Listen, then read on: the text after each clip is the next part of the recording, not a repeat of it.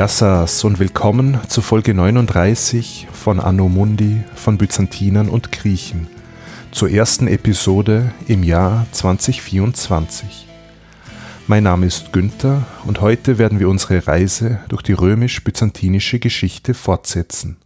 In Folge 37 haben wir uns die erste Phase der Regierungszeit von Kaiser Konstantin VII. Porphyrogenitos angeschaut nämlich den Abschnitt von 913 bis 945.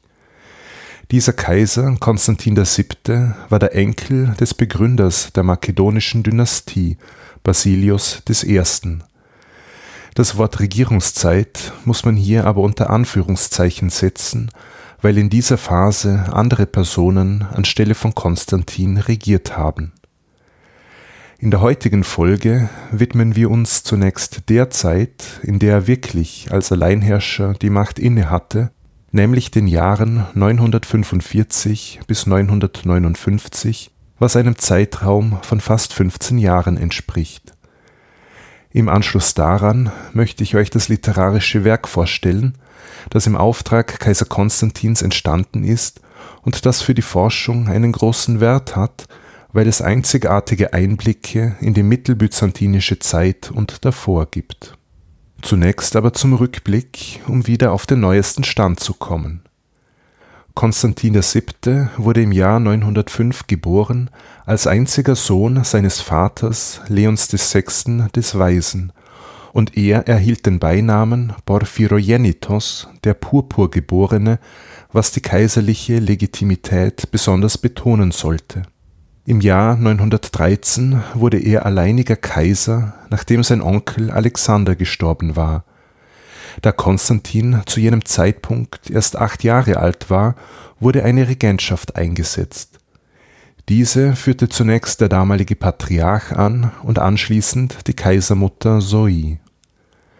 Im Jahr 919 putschte schließlich der Flottenkommandant Romanos Lakapinos.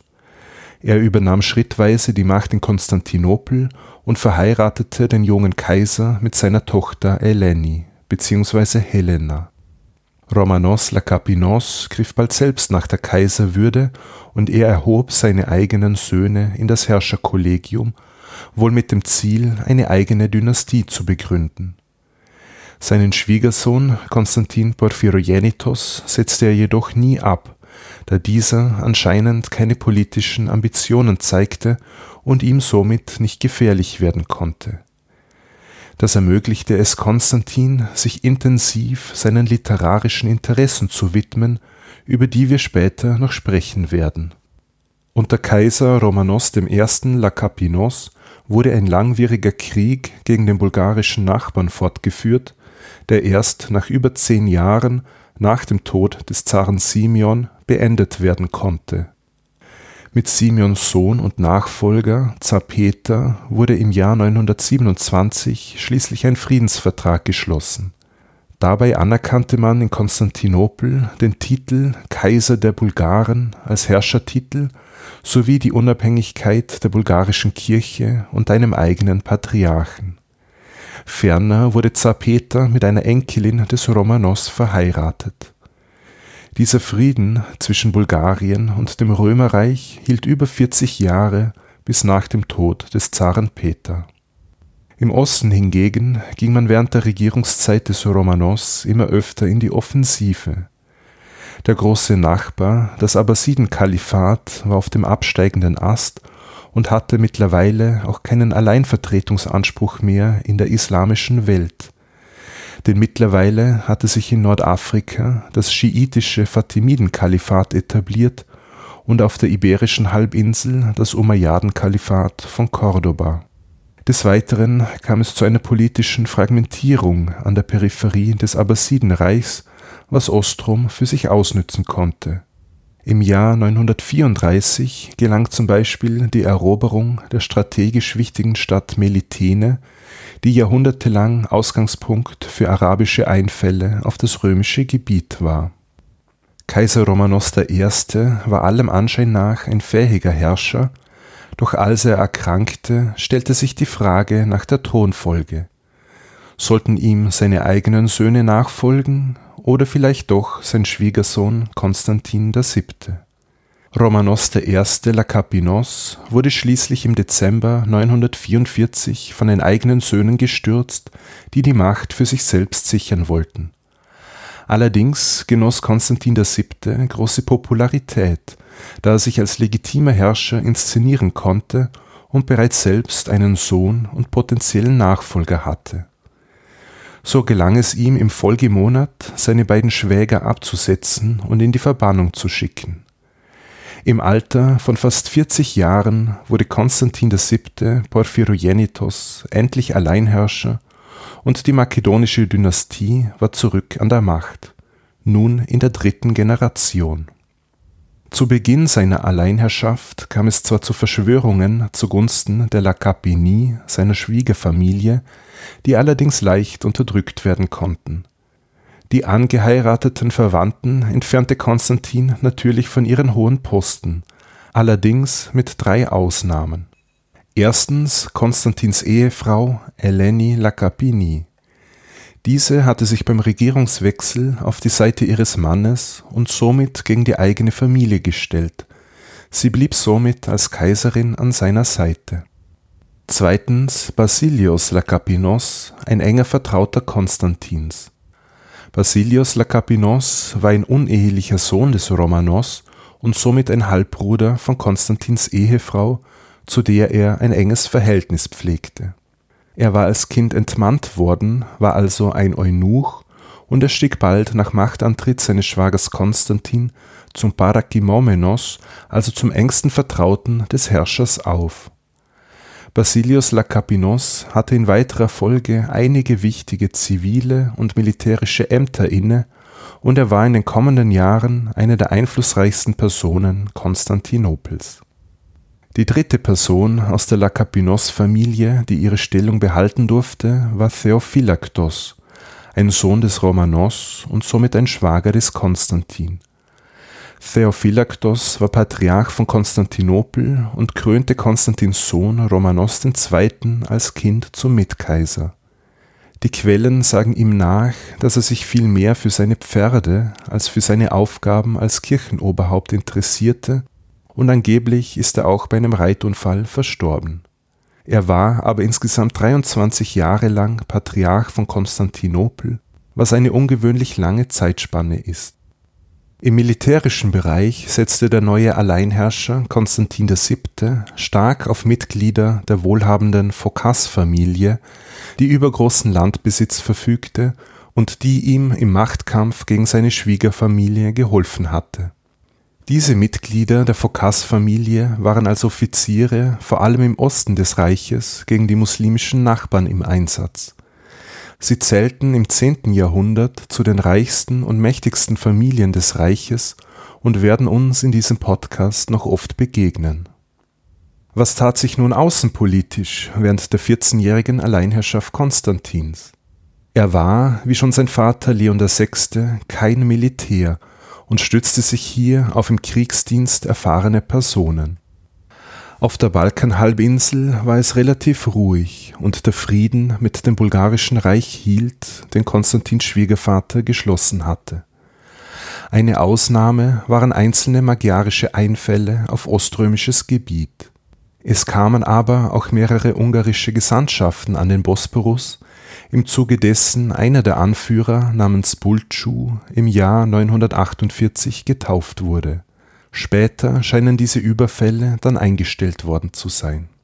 Anschließend wurde im südlichen Karpatenbecken das Bistum Turkia eingerichtet, das der Jurisdiktion Konstantinopels unterstand und bis ins 11. Jahrhundert Bestand hatte.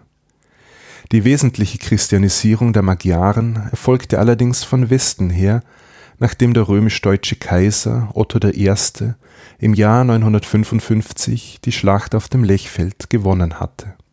Das Bistum nannte man übrigens deshalb Turkia, weil die Oströmer mit Turki diverse nomadische Gruppen bezeichneten, die aus Zentralasien eingewandert sind.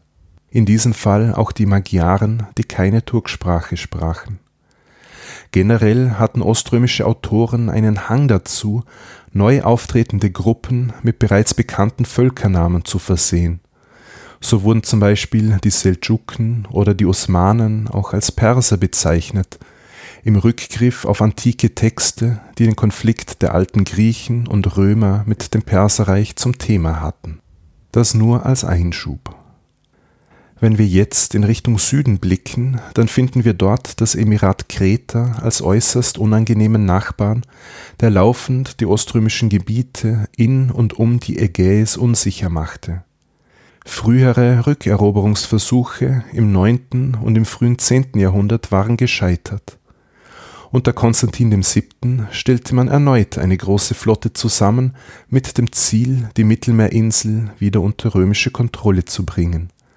Doch auch diese groß angelegte und kostenintensive Expedition im Jahr 949 scheiterte und es sollte noch ein paar Jahre dauern, bis Kreta wieder unter römische Herrschaft fallen wird, dann unter Konstantins Sohn und Nachfolger Romanos II. Wenden wir nun unseren Blick Richtung Osten zu den dortigen muslimischen Nachbarn. In den ersten zwei Jahrhunderten nach der arabischen Expansion war das römische Reich in einem defensiven Modus. Die Grenze zum Kalifat ging dabei quer durch Anatolien vom Mittelmeer bis zum Schwarzen Meer, also mehr oder weniger diagonal in südwest-nordöstlicher Richtung. Seit dem 9. Jahrhundert allerdings hatten die Römer immer öfter militärischen Erfolg weshalb sich die Grenze insbesondere im Inneren Anatoliens langsam etwas nach Osten verschob, bis hin zum oberen Euphrat. Die Eroberung der strategisch wichtigen Stadt Melitene bzw. Malatya nahe des Euphrat im Jahr 934 habe ich ja schon erwähnt. Dieser langsame Umschwung hing, wie heute bereits angesprochen, mit der langsamen Desintegration des Abbasiden-Kalifats zusammen in dessen Peripherie kam es zur politischen Fragmentierung, wo lokale Machthaber autonome Herrschaftsgebiete einrichten konnten. Im Jahr 945 wurden die Abbasiden sogar entmachtet, nachdem die aus dem Iran stammenden Buyiden die Hauptstadt Bagdad eingenommen hatten. Der Kalif wurde in Folge zum rein religiösen Oberhaupt ohne weltliche Macht degradiert eine dieser lokalen Dynastien in unmittelbarer Nachbarschaft zu Ostrom war die Familie der Hamdaniden, die im 10. Jahrhundert über die beiden quasi unabhängigen Emirate von Aleppo und Mossul herrschten. Das Emirat Aleppo in Nordsyrien umfasste auch die Region Kilikien am Mittelmeer mit der wichtigen Stadt Tarsos. Vom oströmischen Gebiet durch die Kilikische Pforte getrennt einem Pass durch das Taurusgebirge. Die Stadt Tarsos war in der Vergangenheit oft Ausgangspunkt arabischer Flotten, die die Ägäis unsicher machten. Jedoch wurde sie im 10. Jahrhundert auch als Handelsstützpunkt immer wichtiger. Der hamdanidische Emir von Aleppo, ein gewisser Saif ad-Daula, unternahm zu Land regelmäßig Kriegszüge gegen das römische Reich, auch unter Berufung auf den heiligen Dschihad um damit Beute zu machen und zu Hause sein Ansehen zu steigern. Sein Hauptziel war es aber, seine Herrschaft über Aleppo und die dazugehörigen Gebiete zu behaupten, wobei er auch gegen innermuslimische Konkurrenz zu kämpfen hatte. So kam es zu etlichen militärischen Auseinandersetzungen zwischen dem Emir Saif ad-Daula und den Römern wobei er es hier auf römischer Seite mit Militärs aus der schon erwähnten Phocas-Familie zu tun hatte. Zwei Namen kann man sich hier schon mal merken, weil sie in der Zukunft für die römische Politik wichtig werden, nämlich Nikephoros Phocas und sein Neffe Johannes Zimiskis. Beide sollten nämlich eines Tages Kaiser werden. Der Emir Saif ad-Daula lehnte mehrere Friedensangebote der Römer ab wodurch es in den 950er Jahren zu einigen militärischen Auseinandersetzungen kam, wobei das oströmische Vorgehen langsam aggressiver wurde. Im Jahr 956 griffen die Römer zum ersten Mal seit langem Kilikien direkt an, in einem kombinierten Angriff zu Land und zu See, wodurch die arabische Flotte von Tarsos zerstört werden konnte Die Vororte wurden in Brand gesteckt, die Stadt selbst aber noch nicht eingenommen. Das sollte erst ein knappes Jahrzehnt später gelingen. Im Jahr 958 gelang dann den Befehlshabern Johannes Zimiscis und Basilius Lakapinos die Eroberung der Stadt Samosata am Euphratufer, die strategisch eine ähnlich wichtige Bedeutung hatte wie Melitene. Während der Regierungszeit Kaiser Konstantins VII. kam es allerdings zu keiner Entscheidung im Konflikt mit Seifert Daulah, der uns somit in einer zukünftigen Folge nochmals begegnen wird zu jener Zeit, also zur Mitte des 10. Jahrhunderts, kam es in der Hauptstadt Konstantinopel quasi zu einer Wiederbelebung der Triumphzüge einer alten römischen Tradition. Auch Offizieren, die Siege gegen Seifert Daulah erringen konnten, wurde diese Ehre zuteil, wie zum Beispiel dem Flottenkommandanten Basilios Examilitis, Leon Phocas, Basilios Lakapinos oder Johannes Zimiskis. Allerdings stand während der Prozession und der feierlichen Akklamationen der Kaiser im Mittelpunkt, der dabei Kriegsgefangene demonstrativ zur Schau stellte. Kehren wir nun vom Osten in den Westen. In unmittelbarer Nähe zu den westlichen Besitzungen Konstantinopels in Apulien und Kalabrien breitete sich ein neuer Nachbar aus, den wir schon in Folge 37 angesprochen haben, nämlich das schiitische Fatimiden-Kalifat, das große Teile Nordafrikas sowie Sizilien eingenommen hatte. Die Fatimiden setzten auch auf das italienische Festland über, wo sie oströmische Städte besetzten. Zwar stand Süditalien auf der Prioritätenliste Konstantinopels weiter unten als die bereits besprochenen Gebiete, doch bemühte man sich trotzdem, der fatimidischen Expansion etwas entgegenzusetzen es wurden immer wieder Schiffe in die Region geschickt, um Angriffe abzuwehren, und man versuchte sogar, allerdings vergeblich, auf Sizilien einen Fuß in die Tür zu bekommen. Neben den wiederkehrenden militärischen Auseinandersetzungen wurden auch regelmäßig römische Gesandtschaften zu den Fatimiden geschickt, um über Friedensverträge zu verhandeln, manchmal mit mehr, manchmal mit weniger Erfolg. Interessant für Konstantinopel war es, dass es auch zum Krieg zwischen den Fatimiden Nordafrikas und dem Umayyaden-Kalifat von Cordoba kam. Ostrom sagte hier Cordoba Waffenhilfe zu, doch versuchte man gleichzeitig, die Fatimiden zu beschwichtigen und sie nicht gegen sich aufzubringen. Die Entwicklungen an den römischen Grenzen während der Regierungszeit von Konstantin VII. kann man abschließend folgendermaßen zusammenfassen die Lage auf der Balkanhalbinsel gestaltete sich weitestgehend friedlich. Im Osten setzte sich eine langsame Expansion fort, wenngleich auch hier immer wieder Rückschläge einzustecken waren. Die kostspielige Flottenexpedition nach Kreta scheiterte, während man die Stellung in Süditalien gegen die fatimidische Expansion behaupten konnte. Verlassen wir nun die Ereignisgeschichte und kehren wir zum zweiten Teil der heutigen Folge nämlich zur Sammel- und Schreibtätigkeit von Kaiser Konstantin VII. Porphyrogenitos. Für lange Zeit war Kaiser Konstantin ja von der politischen Macht ausgeschlossen, was es ihm ermöglichte, sich intensiv seinen literarischen Interessen zu widmen. So entstanden unter seiner Ägide mehrere Werke, die einen wertvollen Einblick in die mittelbyzantinische Zeit, aber auch in frühere Epochen geben. Sie wurden entweder im Auftrag Konstantins erstellt, ihm gewidmet oder er hatte selbst daran mitgearbeitet. Wobei es aber im Einzelfall nicht möglich ist, seinen tatsächlichen persönlichen Beitrag zu ermitteln.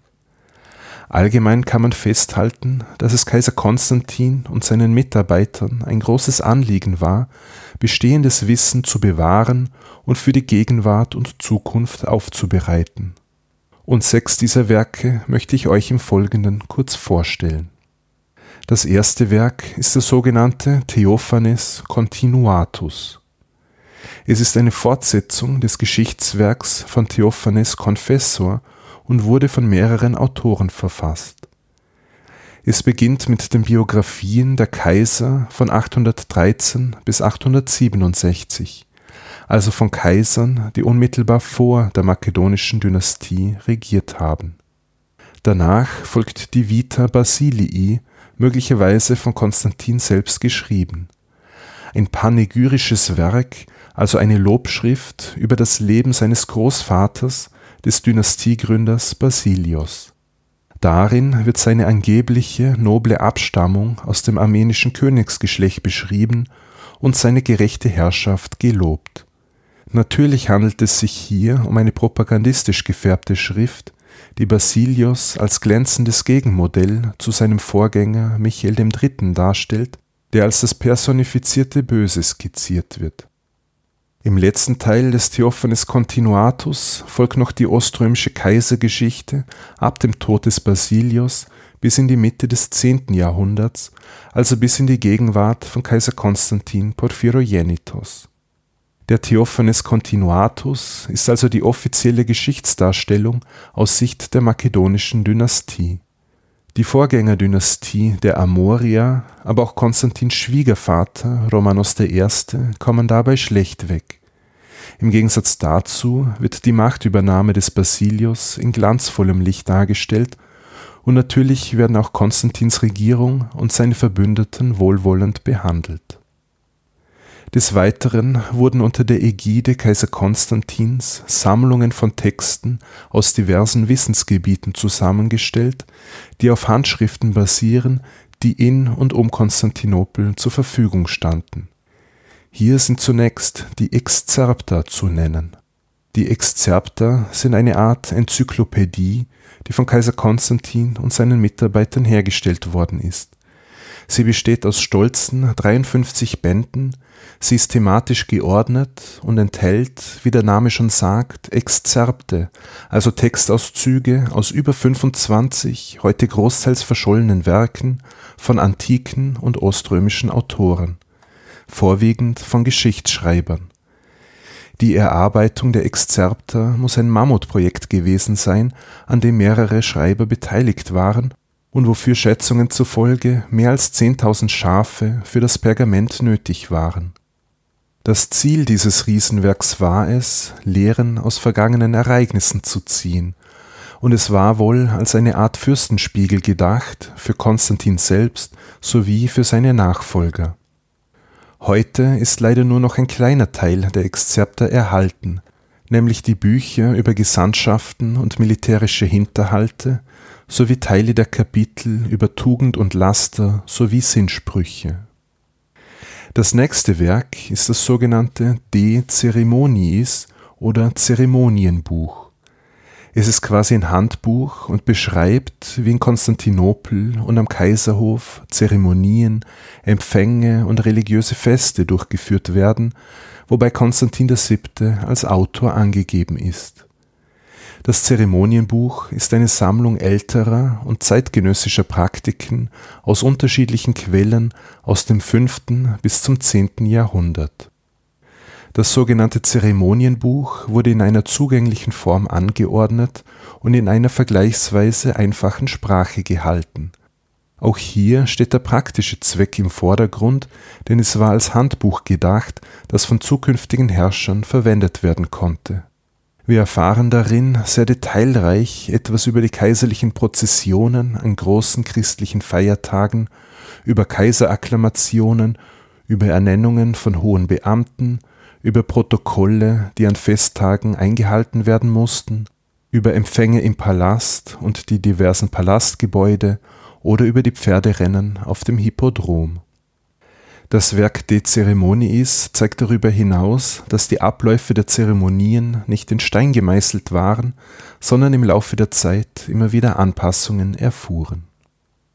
Das vierte Werk, das ich erwähnen möchte, ist das sogenannte De Thematibus, also das Buch über die Themen. Und mit den Themen sind natürlich die administrativen Einheiten des Oströmischen Reiches gemeint das Werk De Thematibus handelt von der Geographie des Römerreiches und ist in zwei Teile gegliedert. Der erste Teil behandelt den Osten, also die asiatischen Regionen, und der zweite Teil den Westen, also die europäischen Gebiete. Auch hier sind die Kapitel wieder thematisch geordnet und man erfährt etwas über die Namensursprünge der einzelnen Themen, über ihre Grenzen sowie über die Geschichte der jeweiligen Gegend. Dieses Werk enthält viele Informationen aus älteren Schriften, es beschreibt also eher die Situation im sechsten Jahrhundert, also eine glorreiche Zeit vor den katastrophalen Verlusten des siebten Jahrhunderts. Hinweise auf inzwischen eingetretene Veränderungen sind dabei nur gelegentlich eingefügt worden. Auch das vorletzte Werk, das ich kurz vorstellen möchte, ist wieder eine Lehrschrift und nennt sich De Administrando Imperio über die Verwaltung des Reiches. Sie ist explizit dem Sohn des Kaisers Romanos II. gewidmet. Die vier Punkte, die im De Administrando Imperio behandelt werden, sind laut Einleitung erstens die Beziehungen der Römer zu anderen Völkern und wie sie im Sinne Konstantinopels eingesetzt werden können gegen andere Nachbarn. Zweitens über Geschenke, die von den anderen Völkern begehrt werden. Drittens die Charakterisierung der geografischen Lage und der Bräuche dieser Völker. Und viertens die Änderungen, die im Römerreich vonstatten gegangen sind. Dieser letzte Teil ist aber wahrscheinlich nie geschrieben worden und fehlt somit in den Handschriften.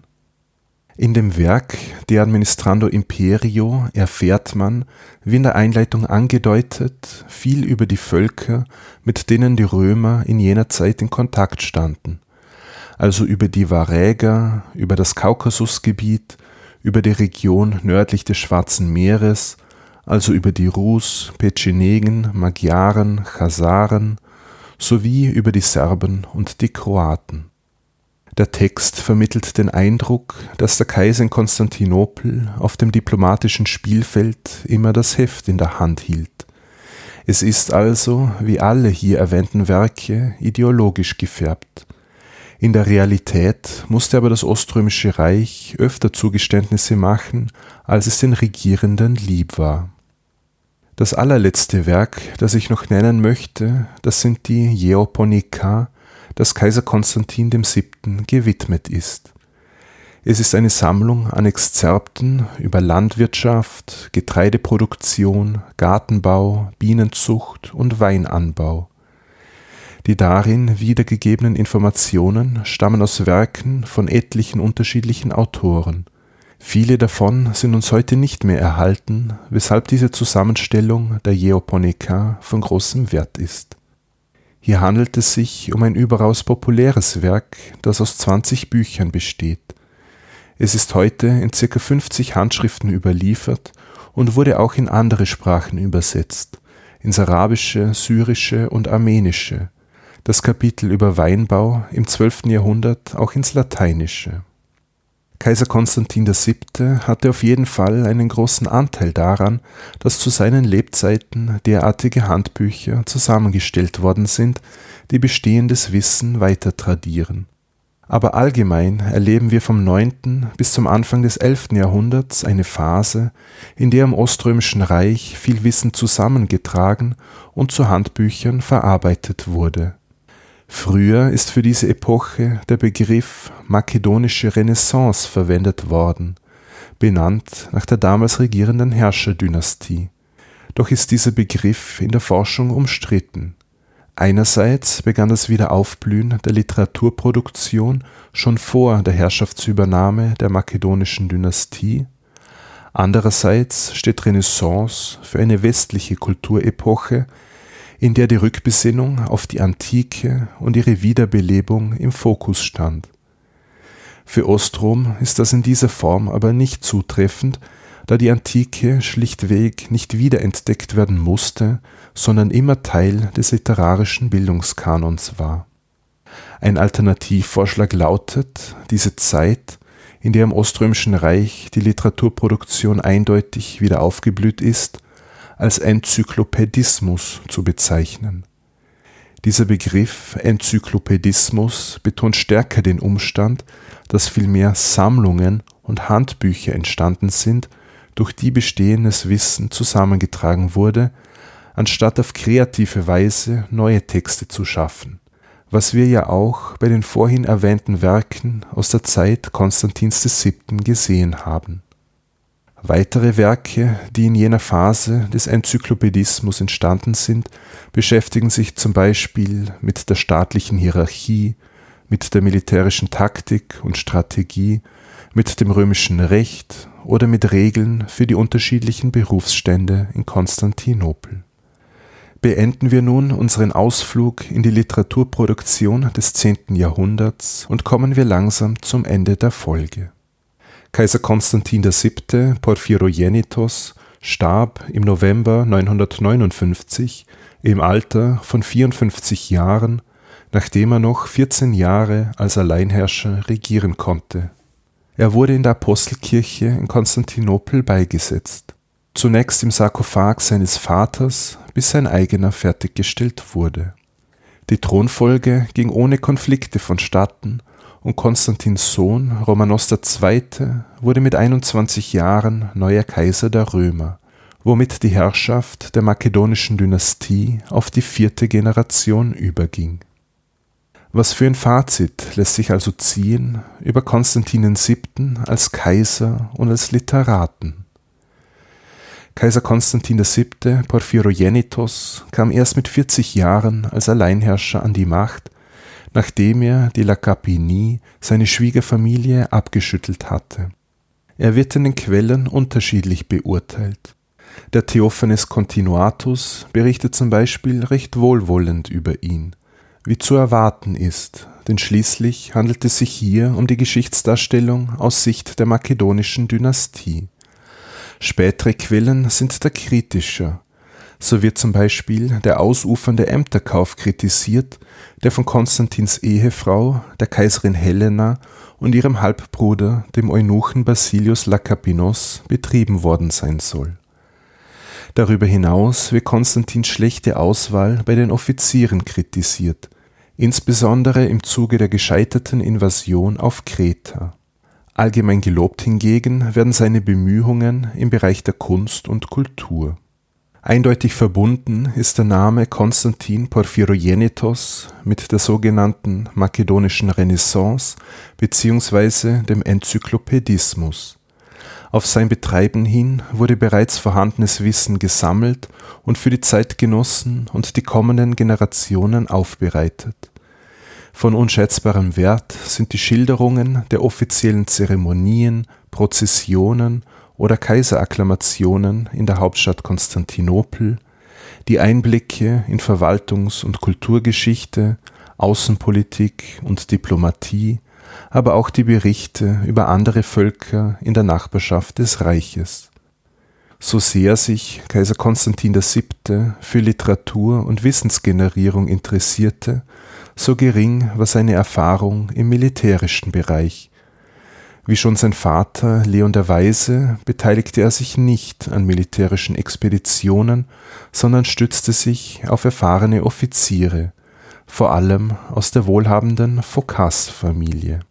Diese gingen gegen die muslimischen Nachbarn nun aggressiver vor als in der Vergangenheit, insbesondere gegen das hamdanidische Emirat von Aleppo, zu dem auch die Region Kilikien am Mittelmeer gehörte der Zerfall des Abbasiden-Kalifats wird den Römern bald neue Möglichkeiten eröffnen, ihr Territorium noch weiter Richtung Osten auszudehnen. Damit werden wir uns dann in einer zukünftigen Folge beschäftigen, wenn wir uns der Epoche der Eroberungen widmen, die bald ansteht. So, und das war es für heute mit der Folge über Kaiser Konstantin siebten Porphyrogenitos als Alleinherrscher und Literaten. Zum Abschluss möchte ich mich noch ganz herzlich bei all denjenigen bedanken, die diesen Podcast in letzter Zeit via kofi.com unterstützt haben. Bei Christopher, Winter Jojo, Coconuts, König Otto, Pavlos, Annette, Stefan und Tobias sowie bei zwei anonymen Spenderinnen oder Spendern. In diesem Sinne sage ich Yassas und bis zum nächsten Mal bei Anno Mundi.